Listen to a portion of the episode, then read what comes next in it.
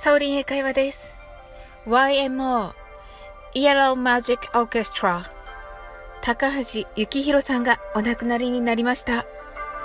心よりご冥福をお祈り申し上げます。高橋さんは YMO の中では名曲中の名曲と言われるライディーンを作曲しました。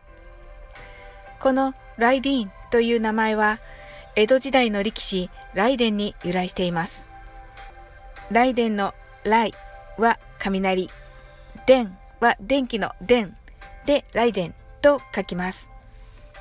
よくイギリス人の友人から聞かれるのですが、私たち日本人が雷と呼んでいるものは音なのか光なのかというあの質問なのですが、つまり英語では音は thunder で光は lightning と言います。もちろん英語でも thunder and lightning と表現されているので、まあこれが雷となります。が、区別がはっきりしています。イギリス発祥のフットボール、つまりサッカーですね。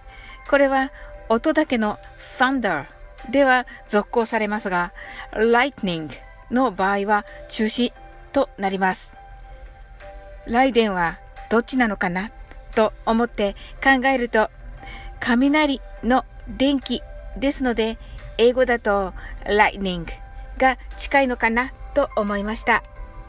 YMO は海外でも大変評価が高く、日本の音楽シーンのレベルの高さを一気に押し上げた立役者でした。まさに電光石火ですね。今日は YMO の素敵な音楽とともに過ごしたいと思います。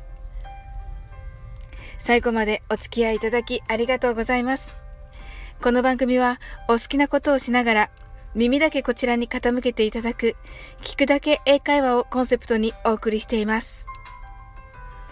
ゆったりと気軽な気持ちで聞いてくださいね。That's all for today. Thank you.